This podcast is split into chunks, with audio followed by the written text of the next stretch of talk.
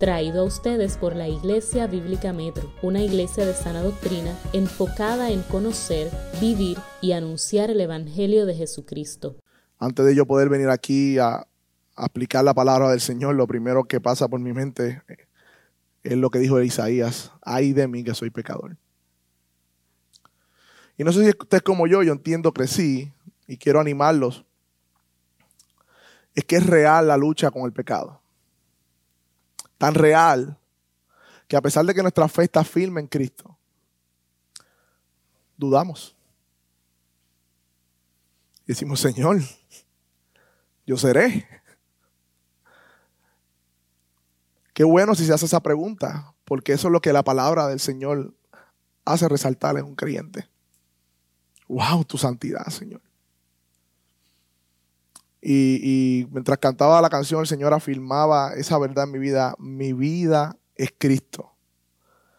Y es hermoso escuchar la congregación, que yo sé que al igual que yo, viene una semana con su lucha con sus pecados, con la pereza, con la disciplina, con tantas cosas, ¿verdad? Quizás discusiones aún de camino a la iglesia con su pareja, con su esposa. Quizás un problema en el trabajo. No sé. Pero venir y escuchar la alabanza del pueblo, decir aleluya, mi vida es Cristo de manera sincera, no hipócrita, es recordarnos el Evangelio, de que nuestra vida está escondida en Cristo. Y yo quiero orar para que Dios, a través de su palabra, sí nos confronte, pero al mismo tiempo nos, anime y nos afirme en esta verdad. Así que Acompáñenme niños, acompáñenme iglesia a orar. Oh Dios Padre, cantábamos hace unos minutos. Aleluya, mi vida es Cristo. También leíamos en tu palabra en Colosenses que nuestra vida está escondida en Cristo y en Dios. Tu palabra dice, ¿quién podrá separarnos del amor de Dios en Cristo Jesús. Tu palabra es verdad por encima de los sentimientos, Señor. Tu palabra es verdad por encima de las acusaciones. Por eso confiamos en tu evangelio y en tu gracia. Y hoy, Señor, a pesar de nuestro dolor y lucha con el pecado que confesamos hoy antes de venir a tu palabra, podemos también decir al mismo tiempo que tú eres nuestra vida. Oh Señor, qué anhelo por ser librado de este cuerpo de muerte y por estar en gloria contigo. Mientras tanto, ayúdanos a depender completamente de tu precioso evangelio. A descansar en tus promesas, Señor. Oh, Señor, perdona nuestros pecados, Señor. Perdónanos, Padre, porque hemos pecado contra ti de palabra, de intenciones, de omisión. Insolentía y perdón, Señor.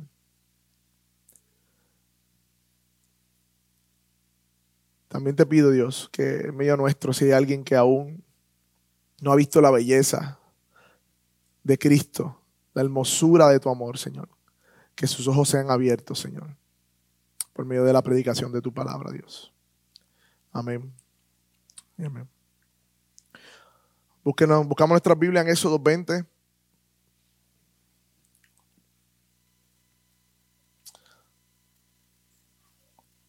Para aprovechar un, un poco el tiempo y también entrar en contexto, vamos a leer el versículo 1 y 2 y luego iremos a la segunda tabla de la ley, que precisamente en el catecismo hoy hablamos un poco de eso, que es el versículo 12 en adelante.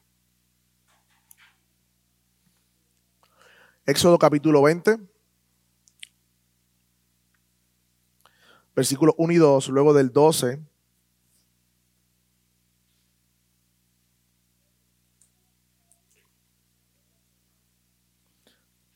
Hasta el 20. dice la palabra del Señor. Entonces Dios habló todas estas palabras diciendo, yo soy el Señor tu Dios, que te saqué de la tierra de Egipto, de la casa de servidumbre. Versículo 12. Honra a tu padre y a tu madre para que tus días sean prolongados en la tierra que el Señor te da. No matarás, no cometerás adulterio, no hurtarás, no darás falso testimonio contra tu prójimo, no codiciarás la casa de tu prójimo, no codiciarás la mujer de tu prójimo, ni su siervo, ni su sierva, ni su buey, ni su asno, ni nada que sea de tu prójimo. Todo el pueblo percibía los truenos, los relámpagos, el sonido de la trompeta y el monte que humeaba. Cuando el pueblo vio aquello, temblaron y se mantuvieron a distancia. Entonces Moisés, dijeron a Moisés, habla tú con nosotros y escucharemos, pero que no hable Dios con nosotros, no sea que muramos. Moisés respondió al pueblo, no teman, porque Dios ha venido para ponerlos a prueba y para que su temor permanezca en ustedes y para que no pequen. De manera general, hoy es el, la segunda predicación del octavo mandamiento, no hurtarás, ahí es que vamos a estar. Andrés habló de unos aspectos más verticales en nuestra relación con Dios. Pecamos porque no conocemos a Dios, ¿recuerdan? Aquel que conoce a Dios no, no corre a pecar. Habló el pecado porque también tenemos falta de contentamiento, entre otras cosas.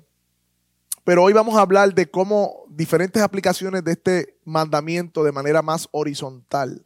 ¿Qué quiere decir manera horizontal? Cómo este pecado se ve a la luz de los semejantes. Cómo el pecado de no robar tiene implicaciones en nuestras relaciones como semejantes. Y siempre tenemos que recordar el contexto, mis hermanos. Estamos ante el monte Sinaí, Dios está hablando palabra, dando sus mandamientos a un pueblo que era esclavo, y esto es importante, que era esclavo en Egipto, sin libertad, abusado por, los, eh, por el faraón, duplicaron sus cargas, estaban esclavizados y él los liberta de sus cargas, les quita las cargas del faraón, de su trabajo pesado, para hacerle un pueblo suyo para que viviera en libertad. Y hace un pacto con ellos, capítulo 19 de Éxodo. Esto es simplemente repasando. Y al hacer un pacto con ellos, le dice, yo voy a ser su Dios y ustedes van a ser mi pueblo. Por lo tanto, vivan de esta manera para que vivan en libertad. Y este mandamiento número 8, como bien dijimos en el catecismo, está en la segunda tabla de la ley. Hace referencia a mis semejantes y algún repaso de los mandamientos tienen expresiones concretas, ustedes lo saben. No hurtarás, no cometerás adulterio. Y especialmente estos segunda tabla de la ley tienen esta corta explicación, no como el 1, el 2, el 3, el 4. Porque era algo más intuitivo, algo que ya se sabía que debía ser así también. De hecho, hay muchos estudiosos que han visto en los tiempos del mismo Egipto, Israel saliendo de Egipto, otras civilizaciones sumerias, hititas, entre otros, que tenían también un código de ley, pero jamás era el código de ley como los diez mandamientos. Era un código de ley déspota para mantener el control de los ciudadanos. Pero los diez mandamientos no es eso, es una respuesta al amor de Dios que es muy distinto. El fundamento de nuestra obediencia, mi hermano, comenzando y, con este mandamiento número 8 de no robarás, es el amor a Dios. Y qué bueno que Andrés la primera vez habló de esto. No es por ser morales, no es que yo no soy un ladrón como los que roban hace poco. Ayer yo creo que robaron un banco, no sé, vi una noticia por ahí. Uy, que gente tan mala que, que asalta a las personas y roba. No, no, no, no, no es un aspecto moral. Primeramente es un aspecto de relación con Dios. Que nos lleva a vivir de una manera moral, sí. Pero de nada vale la moral sin una relación con Dios. Hermanos, el infierno está lleno de gente moralista. Lleno. Por eso la relación personal con Dios a través de su gracia y misericordia es lo que informa entonces nuestra manera de vivir, no el moralismo. Y entrando en el mandamiento, una definición básica del mandamiento. ¿Qué es lo que prohíbe el octavo mandamiento?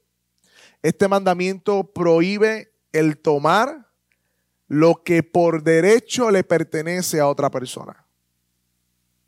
El mandamiento de no robarás Prohíbe tomar lo que por derecho le pertenece a otra persona. Y no sé si recuerdan ustedes la, la, serie de cuando hablamos del matrimonio, como no adulterarás, ¿qué presuponía? Una relación de pacto matrimonial. Entonces, si no voy a robar, ¿qué presupone el mandamiento? La propiedad privada. El mandamiento de no robarás presupone que hay propiedad privada. Hay cosas tangibles como un libro y no tangibles como la voluntad de una persona que son privadas, que le pertenecen a cada uno. Que no tenemos derecho a tomarla para nosotros sin consentimiento. Hay cosas tangibles, hermanos, sí, como un carro, una casa, pero hay cosas que no son tangibles, como la voluntad, el deseo, las emociones, la conciencia. Es un derecho privado que Dios le ha dado a cada hombre porque fuimos creados a la imagen de Dios. En otras palabras, niños que están aquí, Dios nos dio la capacidad de tener bajo nuestro poder cosas para cuidarlas y compartirlas con otros para la gloria de Dios.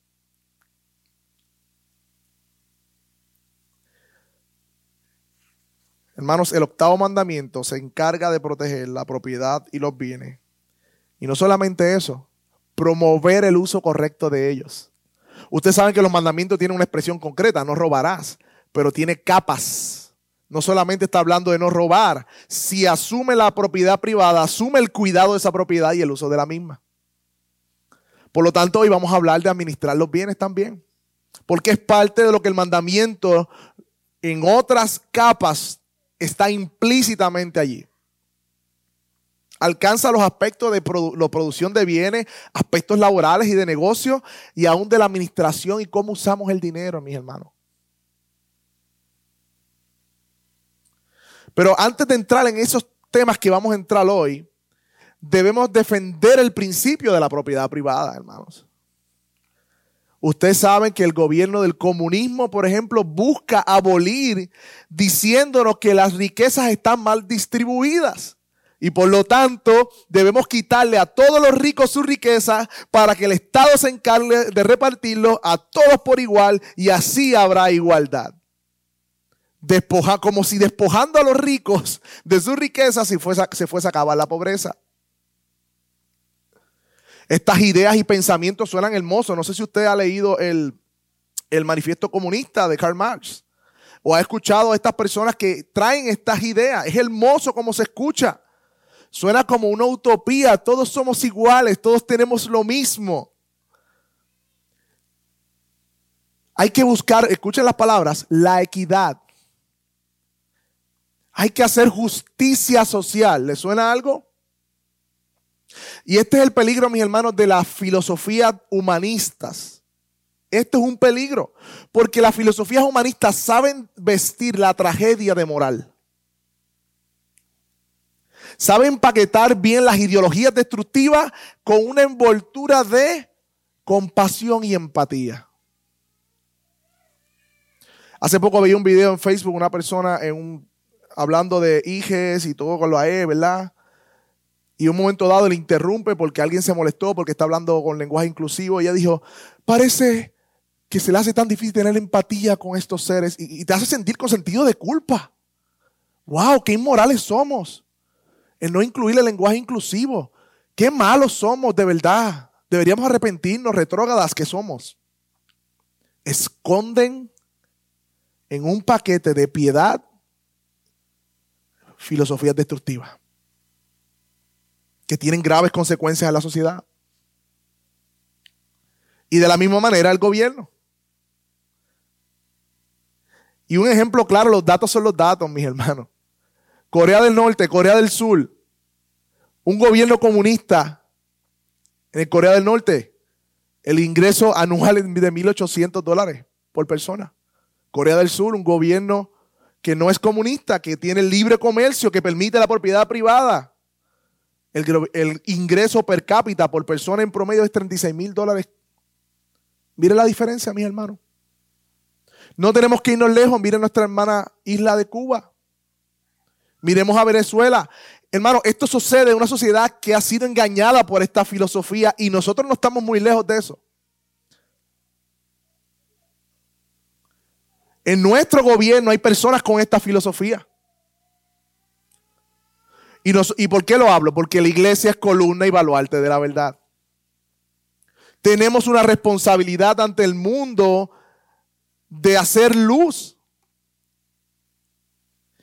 Y el comunismo, ni el socialismo, ni estos gobiernos son las soluciones para erradicar la pobreza.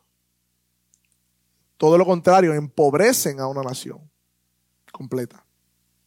Y voy como Isaías, tranquilo. Voy primero a las naciones ajenas hasta que vemos la gloria de Dios y decimos, ay de mi pecador, vamos por ahí. No me voy a quedar ahí. Pero vemos que este principio de la propiedad privada tiene graves consecuencias aún en la forma como se hace gobierno. Por ignorar que Dios ha establecido el derecho de la propiedad privada, esas son las consecuencias. Hermanos, la idea de, mira, miren esto y, cuida, y quiero que tengan cuidado porque yo sé que la teología de la prosperidad ha hecho mucho daño.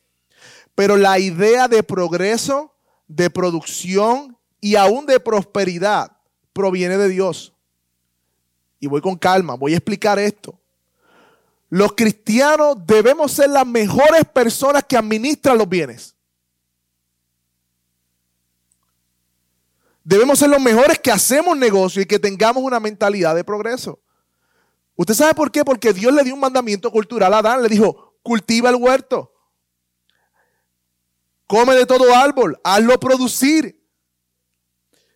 Juzga la tierra, somete la tierra a que produzca fruto. Es un deseo natural, hermanos, innato, santo, el ser productivo. Yo no sé usted, pero en lo personal, a mí me molesta mucho perder mis recursos y mi tiempo en cosas infructíferas. Y es natural. Es natural. Porque fuimos creados a la imagen de Dios. Que alguien te, alguien te haga perder el tiempo Especialmente el tiempo, que uno de las, que como, como yo digo a Daniel, el tiempo es oro. Un recurso que no vuelve. Que debemos saber administrarlo también. El problema, hermano, es que el pecado que aún está en nosotros distorsiona los medios que usamos para esa prosperidad y los fines por los cuales buscamos el progreso. Ahí está el peligro. Y todos nosotros estamos bajo ese peligro. El pecado inclina el corazón a la incorrupción, inclina el corazón a engañarnos a nosotros mismos, inclina el corazón a la injusticia para lograr más ganancias para beneficios egoístas, para servirme a mí. Y en ese momento esa idea de ser productivo se ha corrompido. Porque todo lo que debemos hacer debe ser para la gloria de Dios. Por lo tanto, hermanos, vemos que el mandamiento de no hurtar presupone la propiedad privada y que Dios lo ha diseñado así. Pero existe una importante distinción del aspecto de la propiedad privada. Respecto a nuestro semejante, o sea, tú y yo, a la propiedad le decimos mía y tuya. Esto nos ayuda a distinguir lo que Dios nos dio a cada uno. Pero respecto a Dios, nada es tuyo y nada es mío. Y esto nos ayuda a recordar que simplemente somos administradores de los bienes de Dios.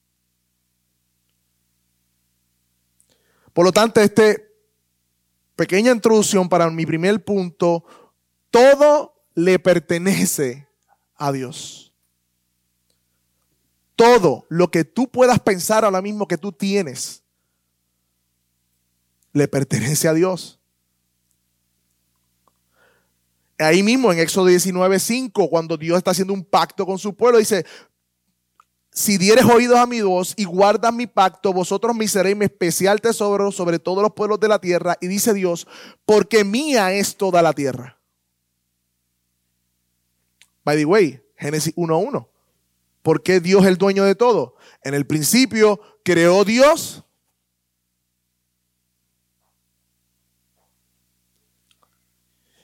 Éxodo 21, que lo leímos hoy. Yo soy el Señor tu Dios.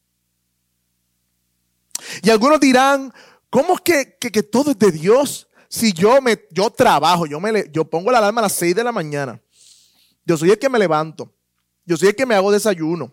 Yo soy el que echo gasolina. Me gano mi, sudo mi salario. Y lo que yo me gano es por mi esfuerzo. Yo me fajo todos los días. ¿Cómo que todo es de Dios? Bueno, acompáñame a Deuteronomio 8, por favor. Del 11 al 18. Vaya conmigo, Deuteronomios 8, del 11 al 18.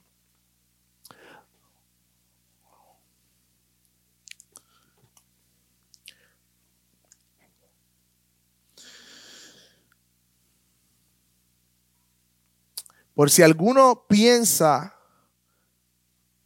que algo le pertenece por su esfuerzo, Deuteronomios 8 del 11 al 18.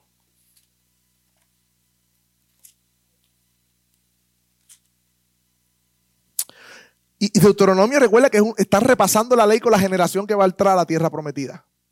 Y mira lo que Dios le dice a esta generación. Cuídate de no olvidar al Señor tu Dios, dejando de guardar sus mandamientos, sus ordenanzas y sus estatutos que yo te ordeno hoy, no sea que cuando hayas comido y te hayas saciado y hayas construido buenas casas y habitando en ellas, y cuando tus vacas, tus ovejas se multipliquen, y tu plata y su oro se multipliquen, y todo lo que tengas se multiplique, en entonces tu corazón que se enorgullezcas y te olvides del Señor tu Dios que te sacó de la tierra de Egipto de la casa de servidumbre. Él te condujo a través del inmenso y terrible desierto con sus serpientes abrasadoras y escorpiones, tierra sedienta donde no había agua. Él sacó para ti el agua de la roca pedernal. En el desierto te alimentó con el maná de tus que tus padres no habían conocido para humillarte y probarte y para afligirte y hacerte bien. Y no seas, versículo 17, que digas en tu corazón, mi poder y mi fuerza de mi mano, que me han, son los que me han producido esta riqueza.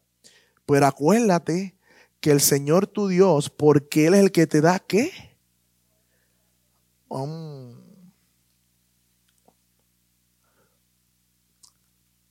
Cada respiración que usted tiene ahora mismo es porque Dios la sostiene. Nosotros estamos tan acostumbrados a la salud y a tantas cosas. No sé si le pasó a, Pablo cuando se dobló el tobillo. Estamos tan acostumbrados a, que tenemos los pies funcionando que cuando nos doblamos un tobillo estamos impedidos, por decirlo de una manera, no podemos caminar bien. Nos damos cuenta de cuán valiosos son nuestros pies. Y nosotros estamos tan acostumbrados a ser productivos, a tener lo nuestro, a seguir trabajando, a pagar las cosas, que nos da la sensación de que lo tenemos por de facto, lo merecemos y que es nuestro. Cuando la palabra de Dios dice, le dice a su pueblo y por, extensión nos dice a nosotros, que cada centavo que podemos producir es porque Él nos da la fuerza para hacerlo. Y mira, mira, mira las palabras clave. No se enorgullezca tu corazón. La prosperidad tiene la tendencia de nuestro corazón a producir orgullo. El orgullo es la sombra de la prosperidad. No es malo ser próspero, no es malo tener riqueza, pero el orgullo está atrás. Hay que velar. La abundancia para muchos de nosotros, ¿sabes qué puede? Puede producir una tentación de pecar contra Dios. De hecho, la abundancia ha sido una maldición para muchos, más que una bendición. ¿Y qué hace el orgullo? Que nos olvidemos de quién. Produce olvido de Dios. Porque nos da un sentido de autosuficiencia. ¿Ven el peligro de la prosperidad? No estoy diciendo que sea mala, fuimos creados para, en un sentido, ser productivos y ahorita vamos a hablar de la providencia de Dios en cada vida de uno de nosotros. Pero productivo para una persona puede ser 100 dólares, para otro puede ser 1000 dólares. Pero nos da un sentido de autosuficiencia e independencia que nos hace orgullosos y olvidarnos de Dios. Y es algo que no expresamos tanto con nuestra boca, pero sí donde. En el corazón. Y digas dónde, dice él. En tu corazón. No lo verbalizamos, no decimos esto es mío, yo me lo gané, esto no tiene que ver con... Es más, decimos gracias a Dios, me gané estos chavitos. Pero no vivimos como si realmente fuera gracias a Dios. Nos parecemos a los artistas reggaetoneros que le dan el, premio, que dicen un montón de barbaridades en sus canciones y dan gracias a Dios por el éxito que han tenido. No conectan el gracias a Dios con la verdadera vida que se ve agradecida a Dios, con el uso de sus bienes. Nos podemos parecer, hermano. Y, el, y, la solución que Dios le dio al pueblo ahí mismo es, acuérdate de Jehová tu Dios, porque Él te da el poder para hacer riquezas. Él, él, es el que te da el poder. Y Dios es tan paciente con nosotros que hoy nos recuerda esto, porque yo sé que a muchos de nosotros se nos olvida. Él nos recuerda para que no pequemos de orgullo y entendamos que cada centavo y propiedad que tenemos, en un sentido es mía y en otro no.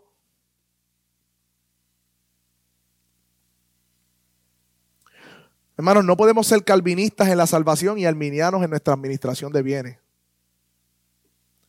Salvación por gracia, pero los bienes por obra son míos. Yo me los gané. Eso es una desconexión de la gracia de Dios en nuestra vida.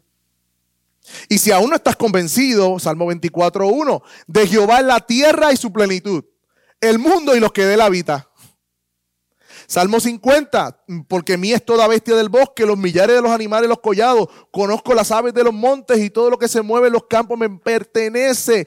Dios dice, si yo tuviese hambre, porque ellos le llevaban sacrificio, como quien dice, mira Señor, te estamos llevando esto, mira que, wow, eh, sorpréndete Dios. No, no, no, si yo tuviese hambre te diría a ti, pero mío es todo, dice el Señor, porque mío es el mundo y su plenitud.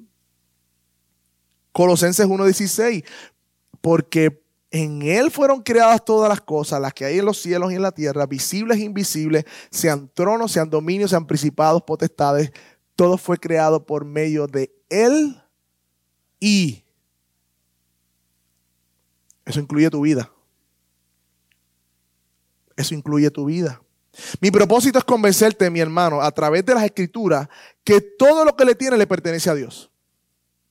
No eres dueño y señor si eres creyente. Emma, y si no eres creyente tampoco. Todo le pertenece a Él, aún el aire que respira. Él es dueño de todo. Tú no lo eres. Él es Dios, tú no lo eres. Y, y no sé si esto pone en contexto cómo robar es un grave pecado. Porque a última instancia, robarle a mi hermano es robarle a lo que Dios le ha dado a mi hermano. Le estoy robando a Dios. Es un pecado grave. Por ejemplo, niños que están aquí, si papá o mamá te dan un dólar a ti y uno a tu hermano y les dice, compra jabón y tú compra la esponja de fregar, vayan al colmado los dos. Y antes de salir tu hermano ve tu dólar y se lo lleva al bolsillo y llegan a la tienda y se compra un chocolate para él y su jabón, pero tú te quedaste sin la esponja. Cuando lleguen a la casa, ¿a quién le robó el hermano? Sí, a su hermano, pero a su padre. Porque quien le dio el dólar a cada uno de ellos fue el papá.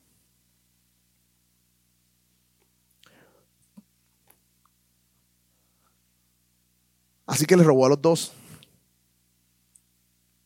Por lo tanto, mis hermanos, entendiendo la verdad de que todo le pertenece a Dios, tenemos que entender que simplemente somos administradores de los bienes de Dios. Esto pone en contexto y esto informa cómo usamos nosotros nuestros bienes. La Biblia habla de dinero y de riquezas y de propiedades por todos lados. Y la visión bíblica de un creyente respecto al dinero es que nada es nuestro y somos administradores de los bienes de Dios. Dios nos ha dado a cada uno de nosotros bienes materiales y no materiales con los cuales daremos cuenta a Él sea poco o sea mucho. Adán le dio un huerto, a Abraham le dio riquezas y posesiones, a Israel también le dio riqueza, le dio una tierra también.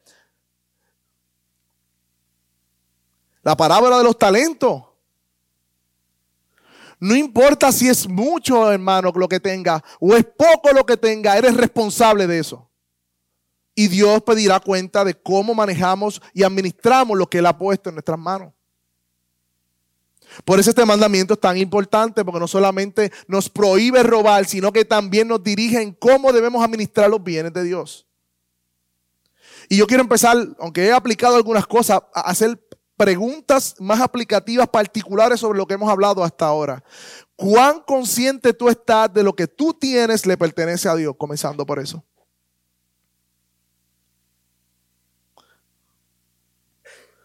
Piensa en eso que tú te esforzaste, te costó mucho esfuerzo, dinero, trabajo. Eso que pensaste no es tuyo. Quizás es un negocio que montaste, quizás sea un medio, un carro para producir negocio. Quizás sea lo que sea. Quizás tu casa donde vive. Quizás un talento, un don, una habilidad, algo que tú crees que estás esforzado para desarrollar y te produce algo. Eso que tú tienes no es tuyo. ¿Qué tienes que no hayas recibido? Por otro lado, como administrando, o sea, ¿cómo estás administrando en esta vida lo que Dios te concedió? ¿Seremos hallados fieles? ¿Buenos mayordomos? ¿Hay sabiduría en cómo tú usas tu dinero? Esta semana que pasó, esas transacciones financieras fueron íntegras. Andrés habló de la falta de contentamiento y esto es uno de los grandes pecados que nos llevan a robarle a Dios. ¿Cómo así? Porque muchas veces somos tentados a vivir al nivel de vida del cual Dios no nos ha dado para vivir. Y es interesante porque en la iglesia la realidad es que aquí todos somos un cuerpo, pero aquí a Dios le ha dado diferente a cada uno. Y podemos caer en la tentación de mirar a algún hermano, sea la iglesia, en el trabajo, donde sea, y codiciar en un sentido. Este mandamiento se, se entrelaza un poco con el último mandamiento, pero no quiero entrar tanto al deseo que nos lleve a hacer transacciones financieras irresponsables para lograr buscar contentamiento en la forma de vida de otra persona.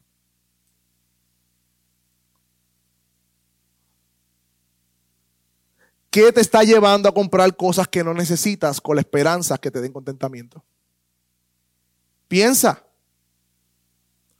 ¿Cómo está tu uso del dinero que Dios te ha dado para administrarlo? ¿Tienes un presupuesto? ¿Sabes tus entradas y tus salidas? ¿Sabes hasta dónde puedes llegar? Ahorita vamos a entrar en algunas aplicaciones de proverbios buenísimas para este tema. Pero hombre que estás aquí, estás liderando tu casa en el área con el ejemplo de prudencia al gastar, modelando la generosidad y tomando decisiones sabias. Tu esposa está confiada en tu mayordomía, esposo que estás aquí. O ves un aro de dos mil dólares y dices eso, el aro, el carete, no tenemos chavo y lo compramos con la tarjeta. Esposa que estás aquí, eres como la mujer de Proverbios 31 que dice que el corazón de su marido estaba confiado en ella y no carecerá de ganancias. O eres movida por la insatisfacción llevando a tu marido a tomar decisiones financieras que no son sabias porque las quieres ahora. Mira cómo dice el proverbio de la mujer es, eh, virtuosa. Ella hace telas y vende cintas al mercader, por fuerza y honor son su vestidura y se ríe del porvenir y con sabiduría abre su boca. Esta mujer se ríe del porvenir. ¿Lleva ajorado a tu marido por el porvenir? ¿O estás confiada en la providencia de Dios? ¿Hablas con sabiduría cuando sientes insatisfacción? Hijos que están aquí, aquí hay niños también, hijos. ¿Cómo estás trabajando en tu casa para ayudar a tu papá y tu mamá en las tareas? Eres como David que cuando fue a ser ungido como rey, estaba qué? Cuidando las ovejas de su padre, trabajando en su casa. Desde niños podemos empezar a trabajar, a producir. Y el trabajo es bueno porque Dios lo creó antes de la caída. Y algunas aplicaciones adicionales, y quiero que vayan conmigo a Proverbio, hermano. Vamos a empezar poco a poco a seguir aplicando esto. Yo sé que quizás no esperaban el tema de la administración, pero es un tema que está ahí en el, en el mandamiento de no robarás. Proverbios 21. Hay unos principios bíblicos, yo no tengo ni que inventármela, están ahí. Proverbios 21, 5.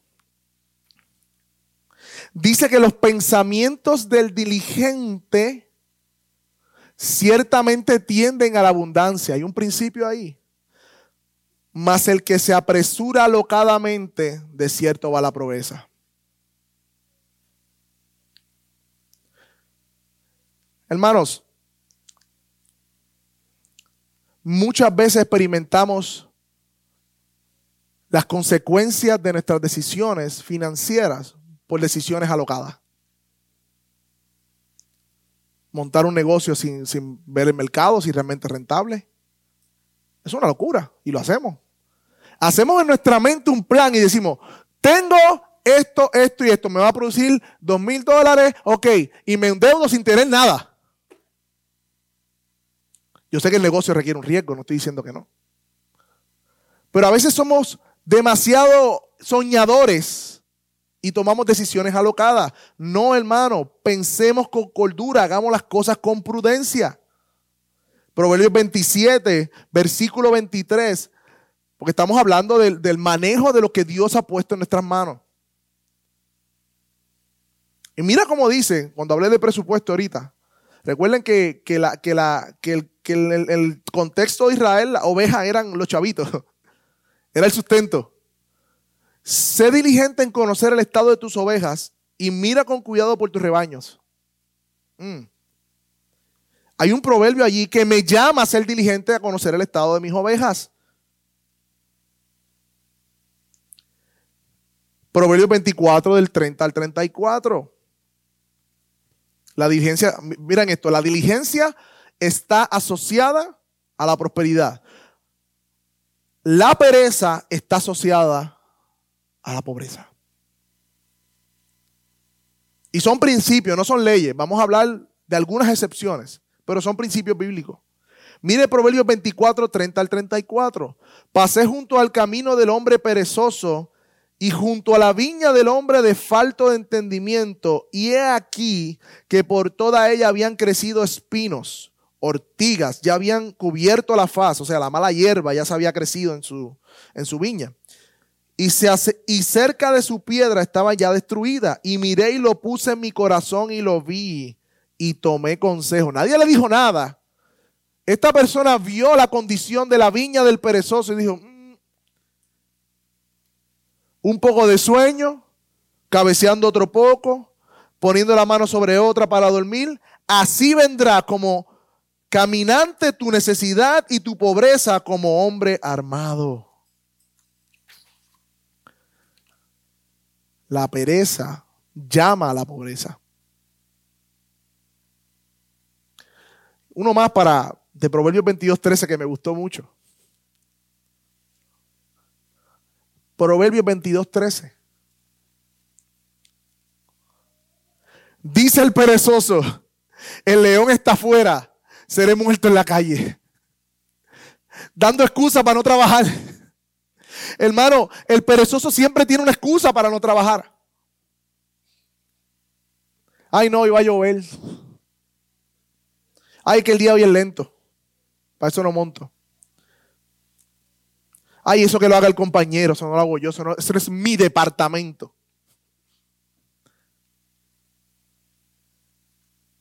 No seas perezoso.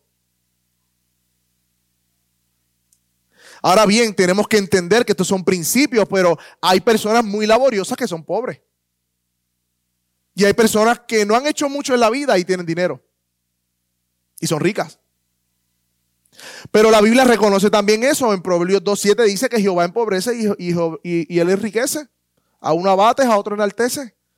Proverbios 22.2 también dice que el rico y el pobre se encuentran, que ambos los hizo Jehová.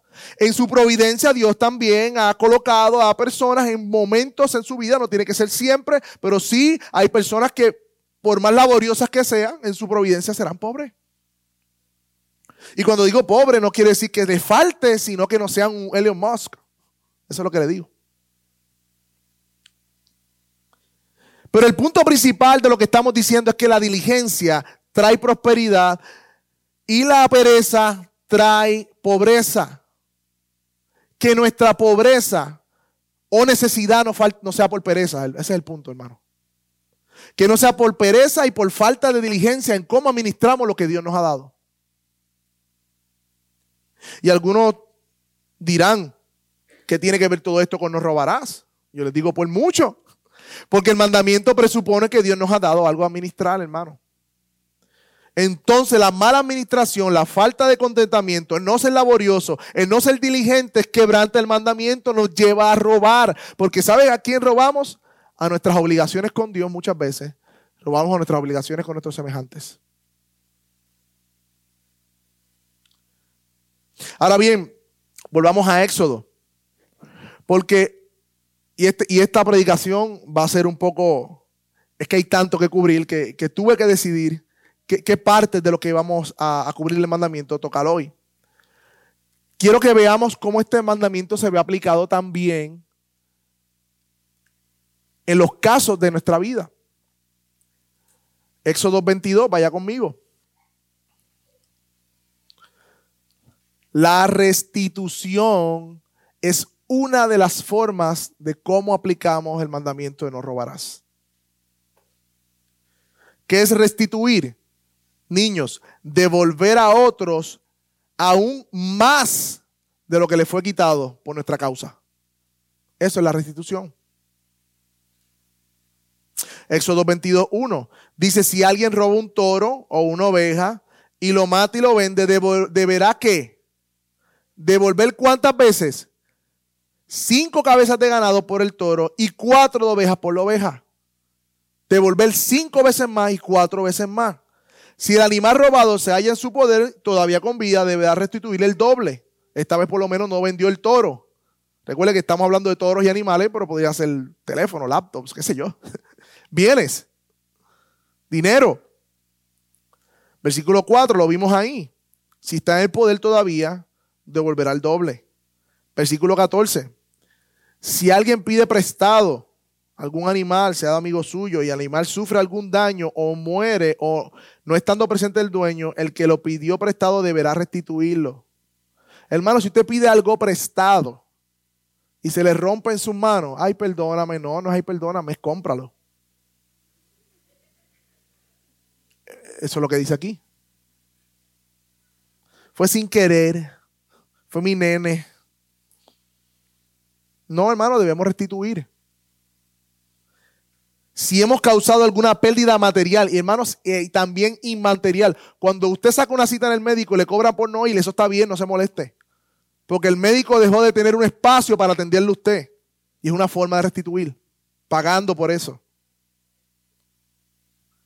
Si le hace perder el tiempo usted a una persona, restituye ese tiempo.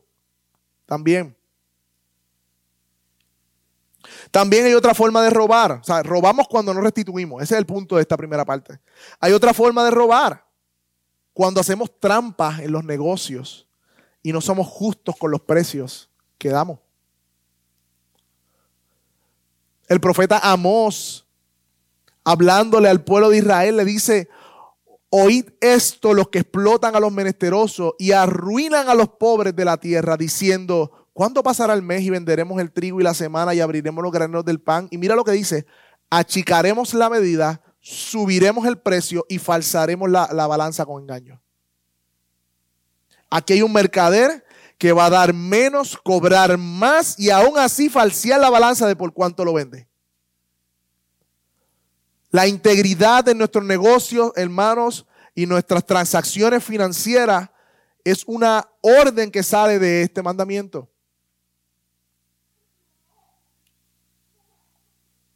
Y claro que los negocios están para ganar, no estoy diciendo eso, nadie pone un negocio para perder. Y claro que está bien que ganemos dinero, pero debemos ser justos.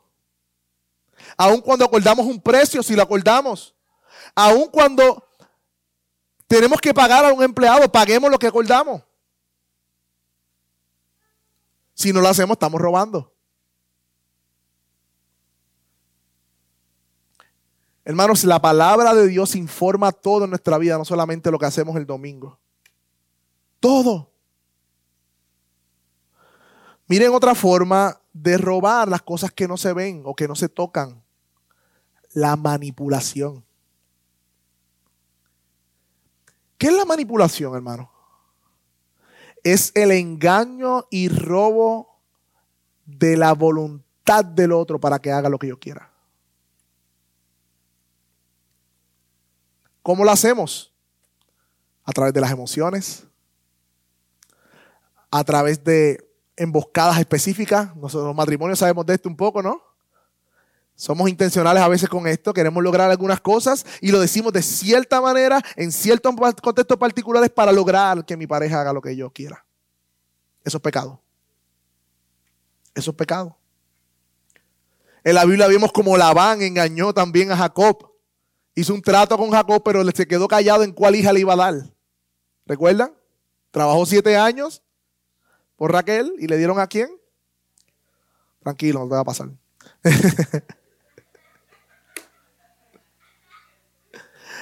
Dalila manipuló a Sansón, robándole su fuerza. Mira cómo le dicen jueces. Porque ya le dijo varias veces, dime de dónde viene tu fuerza. Él no se lo dijo, le decía otras cosas. Hasta que la última le dice, ¿cómo dices, yo te amo cuando no estás conmigo? Me has engañado tres veces. Mira cómo le dijo Dalila. Básicamente le dijo, ¿cómo tú te atreves a decirme que me amas si no me dices esto? Manipuló a Sansón emocionalmente a través de, tú no me amas. Así usan las mujeres muchas veces el matrimonio. han pecado eso mucho. Y los hombres, tú no me respetas. Tú no me atiendes. Hermanos, la manipulación es robar la voluntad de otro para mis propósitos. Es usar palabras y emociones en situaciones particulares para tomar ventaja. Estamos tomando lo que no es nuestro de manera engañosa. El engaño y el robo están relacionados. El acto de intentar influir emociones en los demás. ¿Cuántos púlpitos hoy están siendo manipulados? Para que al final den una ofrenda grandísima. Yo recuerdo que tuve que dar hace unos años atrás un estudio del problema de, la teología de la prosperidad y todo esto. Y tuve que analizar una predicación de Cash Luna de una hora y veinte. ¡Wow, mis hermanos! Cuánta técnica de manipulación para al final pedir una ofrenda. Hasta lloró, mis hermanos. Hasta lloró. Eso es pecado. Pero hermano, no hurtarás también sugiere lo opuesto. Y ya hemos dicho algo de esto, pero tenemos que abundar un poco más. Siempre el mandamiento negativo sugiere que la acción positiva. Así que en Efesios 4:28 dice claramente, el que hurtaba, ¿qué dice? No hurte más, sino que, que se quede en su casa, que trabaje con sus manos, haciendo lo que es bueno para que tenga para él solo ¿Qué compartir con los que tienen necesidad? Así que hermano, no robes más, no hurtes más. Reconoce tu pecado, no robes más. ¿Y qué vas a hacer entonces? ¿Vas a depender del gobierno? No. Si tú tienes salud y vida, vete a trabajar. Trabaja, produce, haciendo con tu mano lo que es bueno. Dios ha mandado el trabajo. Aún el cuarto mandamiento dice, seis días trabajarás y el séptimo reposarás. Pablo dice en una carta a Tesalonicense, el que no trabaje, que no coma. Pero el gobierno ha querido torcer eso, dando a la gente saludable con poder de trabajar, sostenimiento, pero para que después le respondan cuando vayan a votar. Eso es todo, es manipulación. Y ha creado una cultura de vagancia y pereza en este país. Claro que hay personas que necesitan esa ayuda. Claro que sí. Pero aún así tenemos que tomar conciencia de que somos llamados a trabajar y aún a retiro, hermano. Aquí hay muchas ideas de retiro que no son bíblicas. Hemos comprado la idea de que cuando lleguemos a los 65 años no voy a trabajar más. ¿Dónde es la Biblia? Si hay salud y hay vida, Podemos contribuir de otras maneras. No tiene que ser el mismo trabajo, puede ser de otra forma, pero trabajamos, no estamos activos. Hermanos, el trabajo es un medio de sostenernos, sí, para nosotros, pero también el pasaje dice para compartir con los que tienen necesidad. Especialmente los de la iglesia, los de la casa. La generosidad es una característica del verdadero creyente. Y la generosidad se va a ver diferente en cada uno de nosotros porque no tenemos los mismos bienes ni el mismo poder.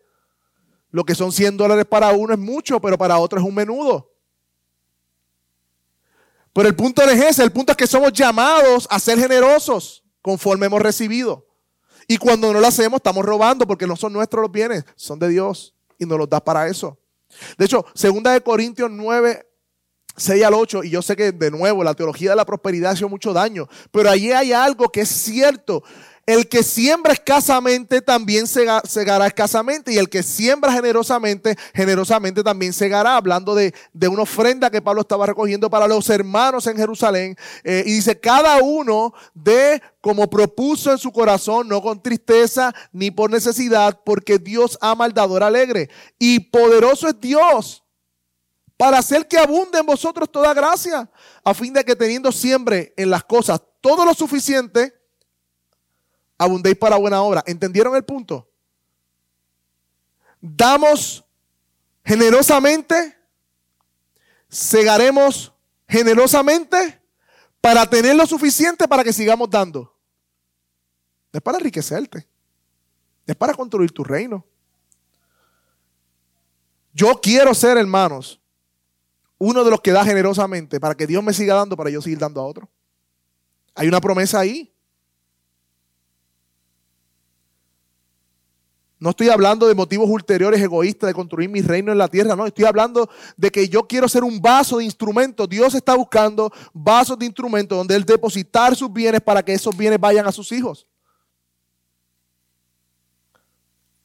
Dios ama al dador alegre en ese sentido, porque son un canal de bendición. Y al final las personas cuando reciben esa bendición dan gloria a Dios. Robamos gloria a Dios cuando no bendecimos a otros con nuestra generosidad, porque los hermanos que están pasando necesidad y no reciben esa generosidad, no dan gloria a Dios. Pero cuando reciben esa generosidad dicen, gracias Dios, Padre, porque me bendeciste. Estamos robando gloria a Dios. Así que sí, dejamos de robar, no para depender del gobierno, si tenemos fuerza y podemos trabajar, sino para trabajar, para tener para dar a otros. Esa es la conmovisión bíblica de las cosas que Dios nos da.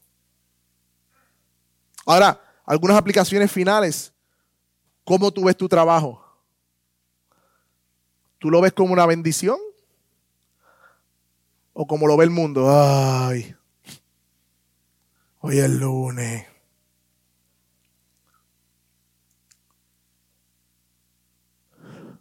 Hay mandamientos aún para nosotros en Colosenses 3:22. Dice, siervos obedezcan en todo a vuestros amos, no sirviendo al ojo, no, no, para hacer eh, lambeojo, sino, no como que quiera agradar a los hombres, sino de corazón sincero y temiendo a Dios. De esa manera debemos trabajar para nuestros superiores. Corazón sincero y temiendo a Dios. Y todo lo que haga, hazlo de corazón como para el Señor y no para los hombres, sabiendo que el Señor recibirá la recompensa. Eso, es, lo que gobierna en tu día a día, de lunes a viernes, de 8 a 5. Otra pregunta que debemos hacer, hermanos, ¿cómo está nuestra generosidad? A la luz de lo que Dios te ha permitido tener, no estoy hablando de que tengas que tener, cuando tenga, cuando cobre un millón anual, ahí es que voy a ser generoso. No, hermano. Recuerdo la viuda que dio dos blancas y dijo, esa mujer dio más que todos aquellos porque yo de todo su sustento. No hay que lograr tener mucha cantidad para poder ser generoso. No, nuestra generosidad, aún en la capacidad que Dios nos ha dado, es somos llamados a ser generosos. A esa luz, ¿cómo está tu generosidad? Antes decíamos, ¿cómo está tu chequera? Ya no nadie usa cheque aquí, más o menos. ¿Cómo está tu aplicación de Banco Popular? ¿Cómo se ven esos ATH móvil? Comida, comida, comida, ropa, ropa, ropa, comida, comida, comida, ropa, ropa. ¿Dónde está la generosidad? Eso refleja dónde está tu corazón. El uso de nuestro dinero refleja dónde están nuestras pasiones. Busquen lo más que usted gasta, ahí está su corazón. Y no estoy diciendo, y aquí quiero hacer una pausa, que no podamos comprarnos cosas. No estoy diciendo eso. De hecho, no estoy tampoco diciendo que no podamos irnos de vacaciones porque tenemos que darle todo a los demás. No. Porque Dios a uno dice, disfruta de los bienes. Dice en, que Eclesiastés, goza con la mujer de tu juventud, come del fruto de tu trabajo, disfrútalo. Eso es un don de Dios. Si lo puedes hacer. No tienes que irte a restaurantes más exquisitos. Puedes irte a cualquier restaurante, puedes irte a la playa, comprar algo para llevar. Disfruta. Eh, hombre que está aquí, ¿están invirtiendo su dinero en, también en, en, su esposa, en su familia, para gozar de eso con ella? Es un mandamiento de Dios que disfrutemos todas las cosas que Él nos ha dado, pero al mismo tiempo es un mandamiento de Dios que tengamos un corazón generoso.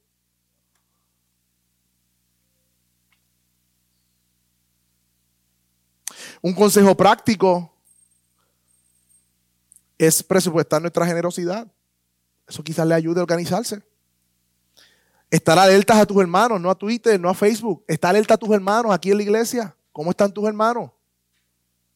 ¿Quién está padeciendo necesidad? ¿Cómo? A veces no es ni siquiera dinero, es simplemente compañía, ayuda en la casa, lo que sea. Ser generosos con nuestro tiempo, recursos, talentos. No sé si estás esperando un bono del trabajo, un aumento, un salario, un negocio que se te dé. Qué bueno, como creyentes debemos buscar eso, que, que, seamos los mejores en nuestro trabajo. Como creyentes debemos dar la milla extra, debemos ser los mejores que hacemos en nuestro trabajo, debemos educarnos para eso. Eso está muy bien, porque representamos a Cristo en todo lugar que vayamos. Ahora, ese bono, ese aumento, esa posición que quieres, ¿has pensado en cómo vas a ser más generoso o tienes otros pensamientos? Y todos tenemos que confesar, yo tengo que confesar que yo soy más diligente para presupuestar, para gastar el dinero en mis cosas que en el reino de Dios o en mis hermanos. Soy más rápido. Se me hace más fácil.